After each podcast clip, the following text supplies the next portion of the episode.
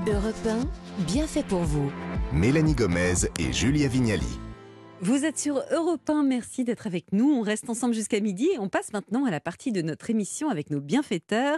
Jérémy Combe, bonjour. Bonjour Jérémy. Bonjour les filles. Alors dans votre chronique, juste après, on va apprendre comment soigner sa sortie. Qu'est-ce que ça veut dire ça? Vous savez, on a tous eu des invités qui ne partaient pas et Ah on a oui. tous été à des, à des réceptions où on ne savait pas comment partir. Eh bien, je vais vous expliquer en deux mots pour que ce soit très clair comment être un héros en sortie. On adore cette idée-là. Et je suis sûre que Julia ira même de ses petites astuces Oh, perso. oui. Merci Jérémy, on revient vers vous juste après, car tout de suite on va commencer par la chronique beauté de Benjamin Lévesque. Bonjour Benjamin. Bonjour, les filles. Aujourd'hui, vous allez nous tartiner le visage d'huile végétale, mais pas n'importe laquelle, puisque celle-ci a de nombreux bienfaits, à la fois sur la peau, les cheveux et notre organisme. C'est l'huile de Nigel. Racontez-nous d'où ça vient. Ouais, ouais, alors pour ça, je vous emmène plus de 3000 ans avant Jésus-Christ, hein, tout près euh, de Babylone euh, au Moyen-Orient. Et c'est ici qu'on a découvert l'huile de Nigel. Alors je vous ai euh, déposé un petit flacon euh, devant vous. hein, vous pouvez euh, l'ouvrir, humer. Ça y est, une, odeur un petit peu poivrée de cette huile qui est extraite des graines de la plante qu'on appelle la Nigella sativa, alors plus connue sous le nom de cumin noir. Jérémy Hmm. n'a N'aime pas, pas l'air l'odeur, d'apprécier. apparemment. Mais moi, j'avais oublié d'enlever le Non, mais spot. si ça sent pas bon, mais que c'est très efficace, moi ça me va. Moi, je suis pas, Alors, c'est- je suis pas ouf de l'odeur. pas ouf de l'odeur. Bon, alors c'est une huile qui va voyager à travers les siècles. On a des traces de cette huile dans les papyrus d'Égypte et on aurait même retrouvé de la nigelle dans la tombe de Toutankhamon. Et puis de fil en aiguille, eh bien, on va découvrir qu'elle a euh, des tas de vertus, hein, cette huile, que ce soit pour la peau, les cheveux Mhm. ou encore la santé. Mais Benjamin, ça fait des millénaires qu'on la connaît cette huile. Pourquoi on en parle autant en ce moment? J'ai l'impression que tout le monde ne jure que par la Nigel. Ouais, c'est vrai, il y a, y eu un petit boom depuis 2-3 ans, en même temps que la période du Covid. hein. Il y a deux raisons.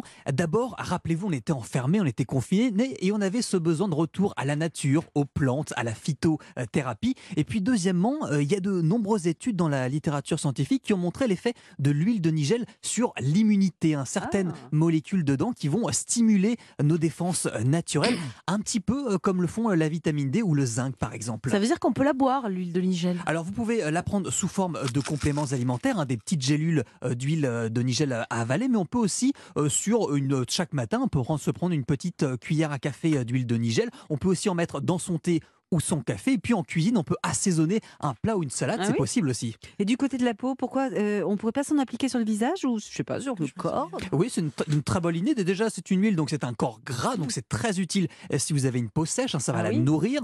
Ensuite, on retrouve dans cette euh, huile des molécules antioxydantes, donc ça va permettre euh, sur la peau de retarder un petit peu son vieillissement. Et puis surtout, on va utiliser l'huile de Nigel pour des peaux à problème. Alors là, je pense à l'eczéma, je pense au psoriasis, à la rosacée, euh, tout simplement parce que euh, il y a dedans des acides gras et de la vitamine E, et ça, ça va apaiser les démangeaisons, les rougeurs. Et enfin, on peut avoir un petit effet sur l'acné, euh, comme l'explique la dermatologue Laurence Netter. Elle est très légèrement anti-inflammatoire. Donc effectivement, dans toutes les pathologies, que ce soit l'eczéma, le psoriasis, l'acné, qui sont des pathologies inflammatoires, on peut avoir une petite action sur la rougeur, mais en aucun cas sur la guérison d'une acné, d'autant plus qu'aujourd'hui, on a des traitements et des traitements qui sont efficaces. Et Benjamin, je crois que c'est une huile. Moi, j'ai des copines qui font ça, qui se, l'appliquent sur les cheveux, même les ongles. hein. Ouais, sur les ongles, si vous avez les ongles un petit peu mous, voire cassants, vous pouvez en mettre, ça va les, les fortifier. Et puis il y a des études qui ont montré l'effet antifongique de l'huile de Nigel, donc euh, c'est une bonne solution pour se débarrasser par Mm. exemple de ces pellicules. Vous faites un Ah, petit Et voilà, bain Julia, vous de- cherchez un avant truc, le shampoing et Ah, ça va euh,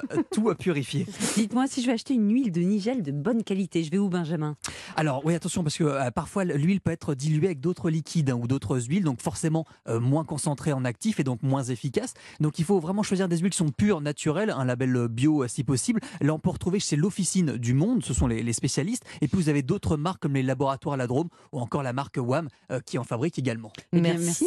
Benjamin pour toutes ces infos qui seront utiles, j'en suis sûre, pour ceux qui ont des soucis dermato. Euh, sans transition, Jérémy Combe, c'est à vous. Tout trouvé. Euh, Jérémy, vous allez aborder un sujet qui est important et que nous maîtrisons euh, pas très bien hein, sur la manière de prendre congé quand on est invité. Moi, je ne savais pas, je vous avoue, qu'il existait des règles à ce propos. Eh bien, si, il y a des règles parce que aller rendre visite à quelqu'un, ça répond à du timing parce qu'il faut, qu'il faut maîtriser avec euh, précision pour ne pas être qualifié d'imposteur ou de boulet, même chez des amis de 15 ans. Il faut savoir, en gros, auto-évaluer le degré d'in- d'intimité que l'on a avec nos hôtes ou vos hôtes. Alors, je vais vous donner, ouvrez grand vos oreilles, quelques règles. Si jamais c'est une visite de courtoisie, Oui. c'est-à-dire pour une naissance, mais vous n'êtes pas très proche, ou alors pour euh, à l'occasion d'un défunt, d'une Si vous n'êtes pas très proche, déjà, un conseil, n'allez pas à la maternité. Bah oui. Laissez les gens tranquilles. Ça, attendez vrai, vous que avez raison, la mais- maman rentre à la maison. Mais il y a toujours les imposteurs qui viennent, ils foncent dans le premier cercle. Et bien là, cette visite de courtoisie, il faut rester à peu près 20 minutes. Et même s'il y a plusieurs personnes avec vous à la maternité ou Mm. par exemple au funérarium, vous pouvez partir au bout de 10 minutes. D'accord. Il faut juste passer, quoi. Exactement, on passe, ça, fait, ça peut faire plaisir, et en même temps, ils ont pensé à nous, mais on Mm. on ne s'impose pas. À l'exception, petite exception, c'est si jamais on vous, sert, on vous offre une collation. Ah oui. Alors là, il faut quand même faire un, un peu prolonger la durée. En revanche, chez des amis proches, là, c'est différent. On peut rester plus longtemps, sauf si jamais on s'aperçoit qu'on arrive à un moment de la préparation du déjeuner ou d'un dîner, ou que vos, vos amis attendent d'autres amis. Mais ça, ça veut dire qu'on arrive trop tôt, par exemple. Non, mais on peut aussi ne pas prévoir qu'on arrive. Vous savez, vous n'êtes jamais allé voir des copains à la campagne le week-end. Ah tiens, je passe devant chez eux, je vais leur rendre visite. Non, Non, je suis jamais. désolée. On n'a pas d'amis qui habitent Bon, bah, je vais commencer cette chronique Oui, vous voulez, quand on passe à l'improviste. à l'improviste. Ouais. Alors, ça part toujours d'un bon sentiment, Ouais. mais c'est vrai que normalement, on n'arrive jamais à l'improviste chez quelqu'un. On envoie au moins un petit message. voilà, avant, un petit hein. Et message. pas à l'heure du déjeuner. On peut aussi déjeuner euh, à 15h le week-end. Ouais, Donc, vous voyez, on, on peut vouloir faire plaisir et arriver à un mauvais moment. Et bien là, il faut avoir du bon sens. On jauge un peu la durée de la visite. Il ne faut jamais regarder sa montre. En revanche, si jamais vous avez prévenu et que vous voyez que ça se passe bien, parce que vis-à-vis de ceux chez lesquels vous êtes, là, vous pourriez passer pour des mufles en disant euh, ils s'ennuient avec nous, ils, vont, ils ont vraiment envie de partir. Bon, Jérémy, la vraie question, c'est à quel moment doit-on partir? Alors, il n'y a rien de plus simple, mais il faut le faire avec tact. Il faut Mhm. profiter de la situation pour une fois. L'arrivée, par exemple, d'un nouvel invité. Ou alors un silence dans une conversation. Hop, on file. Vous Blanc, pouvez ouais. filer et la personne qui est avec vous, surtout si vous êtes chez elle, va comprendre et va même vous guider vers la porte.